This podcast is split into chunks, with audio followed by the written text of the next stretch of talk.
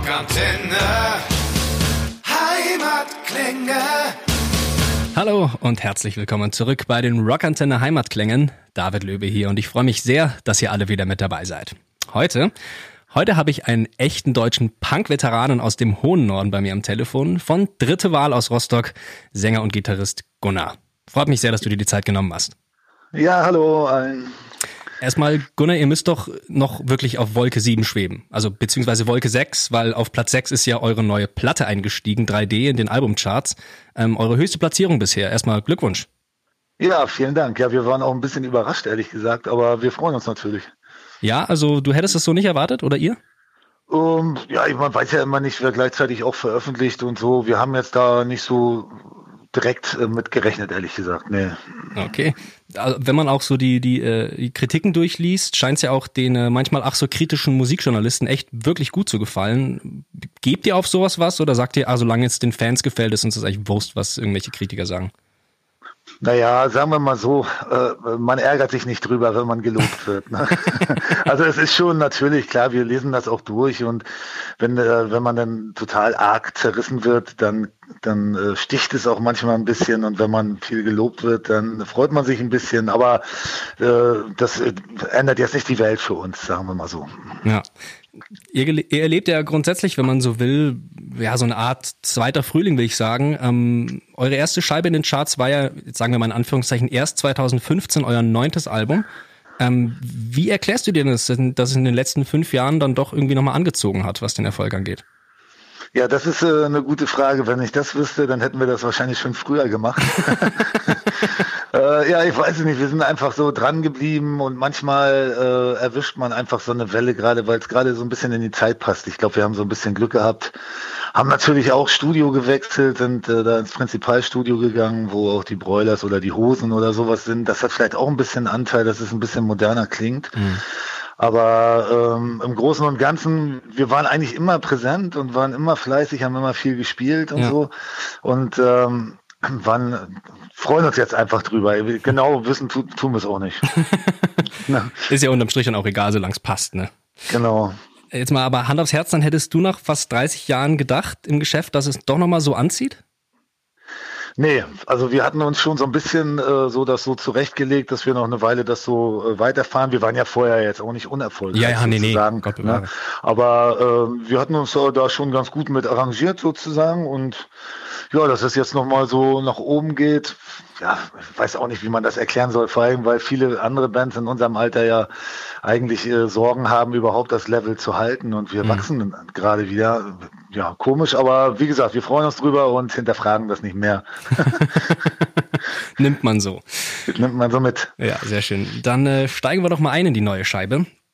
3D. Ähm, erstmal nochmal herzlichen Glückwunsch. Also es ist wirklich ein dickes Brett. Ihr habt es mehr als verdient. Auch äh, wenn ich mich hier so mit Musikredakteure unterhalte, also hochverdient, Chapeau, eine geile Nummer. Ähm, ja, danke.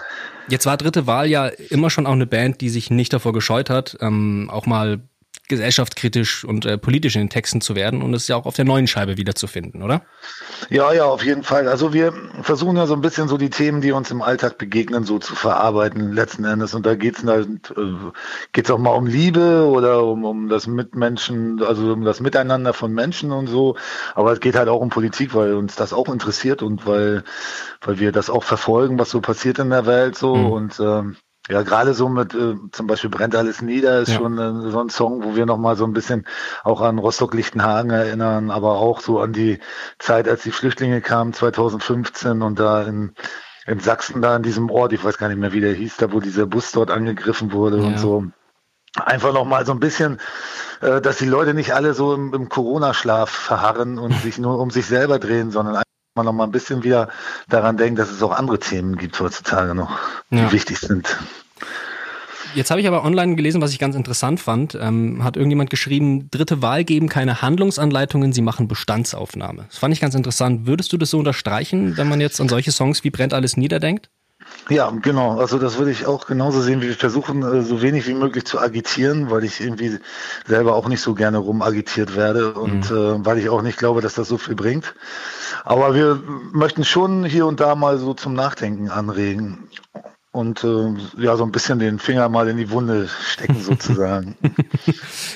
welchen, welchen Song ich da textlich, also der mich total überrascht ist, Was zur Hölle. Ähm, äh, ist ja aus der Perspektive praktisch von Gott, oder? Der auf die Erde wieder mal besucht und sieht, wie abgefuckt hier inzwischen alles ist, oder? Ja, ja, genau, so, so sieht's aus. Wie bist du denn darauf gekommen? Ja, das weiß ich auch nicht so genau, aber ähm, eigentlich, weißt du, wenn, wenn man sich die Welt so anguckt, ne, so ganz nüchtern betrachtet, dann denkt man, Mensch, hier ist alles da für alle, könnten alle ernährt werden und alle irgendwie ein gutes Leben führen und der Mensch, der ist aber irgendwie nicht in der Lage dazu, irgendwie das so zu lassen und äh, ist gerade dabei, das alles irgendwie so kaputt zu machen, hat man so ein bisschen das Gefühl. Mhm. Ja, oder das habe ich mir so vorgestellt, wie das wohl wäre, wenn Gott nach einer Zeit mal wieder herkommt und sich das anguckt hier und dann denkt, ach du Scheiße, was ist denn da unten los? habe ich mich köstlich amüsiert bei der Nummer, sehr geil. Ja, sehr gut. ähm, musikalisch finde ich sticht fabelhafte Voraussetzungen so ein bisschen raus aus dem Ganzen. Ähm, das ist ja teilweise dann schon wirklich handfester Metal mit den elektronischen Elementen und dem Tempowechsel. Ähm, Gibt es irgendwie zu dem Song noch eine Story, wie das so gekommen ist, dass der doch irgendwie, also ich, ich finde, er klingt ein bisschen anders als der Rest von der Scheibe. Ja, es klingt ein bisschen anders. Ich wollte äh, gerne auch einen so ein bisschen heftigeren Song äh, dabei haben mhm. irgendwie und ähm, hatte dann eigentlich die, dieses fabelhafte Voraussetzung und so. Bis, zu, bis zu diesem Tempowechsel hatte ich das alles schon fertig und irgendwann kam mir die Idee, da so ein bisschen Pro-Krog noch hinten dran zu hängen, weil ich sowas auch immer mal ganz gerne höre und weil wir uns sowas irgendwie in der Vergangenheit noch nie so richtig getraut haben. Und dann habe ich gedacht, ach komm, wir einmal dürfen wir das auch machen und dann haben wir das so ein bisschen rumgespielt. Ja, hat irgendwie doch ziemlich viel Spaß gemacht und ich selber mag es ganz gerne. Ja. Es ist ja immer so bei uns, wir haben ja ziemlich verschiedene Sachen auch so gemacht immer und äh, da gibt's natürlich immer Leute, denen mal das nicht gefällt oder mal das nicht gefällt, aber das nehmen wir in Kauf und heutzutage, wo viele sich auch so mit Spotify oder mit irgendwelchen anderen Sachen dann äh, so Playlisten machen und so, finde ich, darf man auch mal mal Sachen ausprobieren irgendwie und ähm, Wem es nicht gefällt, der kann das dann auch irgendwie weiter skippen oder wie auch immer. Ne? ja, sind ja auch genug, äh, sagen wir mal, so handfestere Punknummern drauf, wenn man so möchte. Genau, ja. genau. Ne? Da haben wir mal so einen kleinen Ausflug gewagt. So. Aber ich finde sowas immer ganz gut, wenn man sich nicht so eindimensional irgendwie bewegt. Ja, wird ja auch langweilig, sonst hörst du dich durch 14 genau. Songs durch und denkst du am Ende, du hast drei Songs gehört und da weißt du wirklich, was du gehört hast, wenn du weißt, was ich meine. Ja, ja, genau. Das dürfen halt nur ACDC und die Ramones machen. Ne? Von denen möchte man nichts anderes als genau das. Ne? Elektromärten fand ich auch, äh, fand ich ganz crazy nochmal. Da habt ihr ja richtig nochmal äh, mit den Spacey-Elementen nochmal ausprobiert. Also das war dann, fand ich cool produziert. Hat sich so ein richtiges äh, Klangbild aufgebaut in meinem Schädel. Ja, das ist ja so ein bisschen, äh, ja, fast so ein bisschen Lindenberg-Style, wenn man ja. so will. Ne? Und ähm, ja, ist ja so ein bisschen zurückblicken auf die, auf die gute alte Zeit, als es noch so kleine Läden gab, in denen man sich eine Steckdose kaufen konnte oder irgendwas anderes so, ne, und nicht mehr, wo man heute immer an den Stadtrand fahren muss, um in so einen riesen Baumarkt zu gehen. Ne. Ja, Ach, das hat auch Spaß gemacht, da so ein bisschen dran rumzubasteln, so ein bisschen mit Klängen zu experimentieren, weil ja. wir das eigentlich in, in der Vergangenheit meistens nicht so sehr gemacht haben. Meistens haben wir doch irgendwie so ein bisschen drauf los Punkrock gemacht. Und jetzt haben wir mal ein bisschen mehr Zeit für sowas äh, investiert, weil es einfach Spaß gemacht hat. Ja. Nee, es ist auch dann total vielfältig. Ähm, hast du eine Lieblingsnummer auf der neuen Scheibe? Um, ähm, ich glaube, äh, mein, mein Favorit ist im Moment abends halb zehn. Mhm. Aber das ändert sich auch immer mal. Ne? Und eigentlich so für mich kann ich sagen, dass ich bei den letzten Platten war das immer so, dass ich erst nach ein, zwei Jahren mir so äh, dann, dann haben sie haben sich mir die Songs dann wirklich äh, so dargestellt, wie, wie sie vielleicht in der Wertigkeit auch sind. Irgendwie, die brauchen immer so ein bisschen, äh, um bei mir anzukommen, sozusagen. Ja. Ich finde ja vor allem eure oder deine, ich weiß nicht, wer bei euch das Writing übernimmt, die Refrains auf dieser Scheibe finde ich Bombe. Also ich weiß nicht, irgendwie habe ich mich durch die Songs durchgehört und dann mir so, boah, also vor allem die Refrains waren nochmal so das, das, das i-Tüpfelchen. Kannst du, kannst du uns mal einen Tipp geben für vielleicht Songwriter, die noch nicht so, äh, so, so, so, so viele Alben äh, auf dem Buckel haben wie ihr, wie man einen guten Refrain schreibt? Ein Tipp? Ja, das ist auch eine gute Frage. Wir sind ja zwei, die schreiben. Also Holger äh, hat jetzt äh, fünf Songs auf der Platte und der Rest ist von mir. Mhm. Und äh, ja, also man muss einfach mit offenen Augen und Ohren durch die Welt gehen und äh, sich erstmal, wichtig ist ja erstmal, dass man ein Thema findet. Ne? Und äh, Und dann, wenn man ein Thema hat, wo man denkt, okay, okay, dazu könnte ich mal was machen, dann äh, wird es kompliziert und dann muss man einfach, ja, immer wieder die Runde gehen im, im Kopf und immer wieder gucken, irgendwie, wie kann ich rangehen an das Thema. Ist nicht ganz so einfach. Das ist ja auch einfach die Krux beim Songschreiben. Ne? Ich mhm. finde so Strophenschreiben, äh, okay, äh, das kriegt man meistens irgendwie ganz gut hin, aber ein Refrain, der dann auch wirklich noch ein bisschen Mitsingen-Charakter hat und aber nicht zu platt ist und so, das ist dann wirklich nachher ist nicht so leicht. Und deswegen brauchen wir auch immer drei Jahre für 10, 12 Songs letzten Endes. Ja, das ist, äh, also zufliegen tut uns das auch nicht. Ja, nee, aber ja. es soll ja dann das Resultat auch stimmen. Ja, ja, genau. Passiert es dir dann äh, beim Schreiben manchmal, dass du einen Refrain im Kopf hast und eine Melodie dir so feststeckt, du aber, also ich kenne das halt, du selber damit nicht zufrieden bist und dann aber Probleme hast, es alles noch mal über Bord zu werfen, weil es dir so im Kopf gesteckt ist ja, absolut, absolut. ja, wir haben ja einen Produzenten und der haut mir die Sachen dann um die Ohren und schickt mich dann mit hängendem Kopf wieder nach Hause und äh, das ist eigentlich ganz gut. Also wir hatten früher ja auch einen ganz guten äh, Mann, das war der, der Gitarrist von Daily Terror, mhm. ähm, der uns früher so produziert hat, aber der hat sich immer nicht so richtig ins Songwriting mit eingemischt. So, der hat eigentlich mehr sich so um die Sounds gekümmert und so. Und ähm, jetzt äh, Jörg Umbreit äh, da im Prinzipalstudio, der sagt mir auch so offen ins Gesicht irgendwie, wenn er was äh, richtig blöd findet. und aber äh, das war zum ersten, bei den ersten Malen war das irgendwie äh, doof für mich so und ungewohnt und da habe ich schon gedacht, Mensch und so, das meckert er da an mir rum. Aber eigentlich ist das total gut. Also und äh, der äh, zwingt mich immer dazu, äh, besser zu werden. und das kann ja nicht so schlecht sein. ja, man kann sich auch nach 30 Jahren im Geschäft bestimmt irgendwo immer noch weiterentwickeln. Auf jeden Fall, ja. Kommen wir noch zu, zu ein bisschen dem, dem Leidensthema der Stunde, gerade für, für alle, die gerne auf der Bühne stehen und für uns alle, die euch gerne dabei zuschauen. Ähm, ihr habt im September ein paar Release-Konzerte gespielt, trotz der ganzen Corona-Situation, oder? Ja, genau. Ja, wir waren auch in München unter anderem. Ja, genau, ja. genau. War natürlich ungewohnt, äh, Sitzkonzerte. In den meisten Städten durften die äh, Leute aber stehen vor den Stühlen. Mhm. In, in, München nicht, in München musste man sitzen. Ähm, ja, also ich will zu der Situation kann ich gar nicht so viel sagen letzten Endes. Ich kenne mich nicht aus, ich habe nicht Medizin studiert, ich will mir da kein Urteil drüber erlauben. Ja, nee.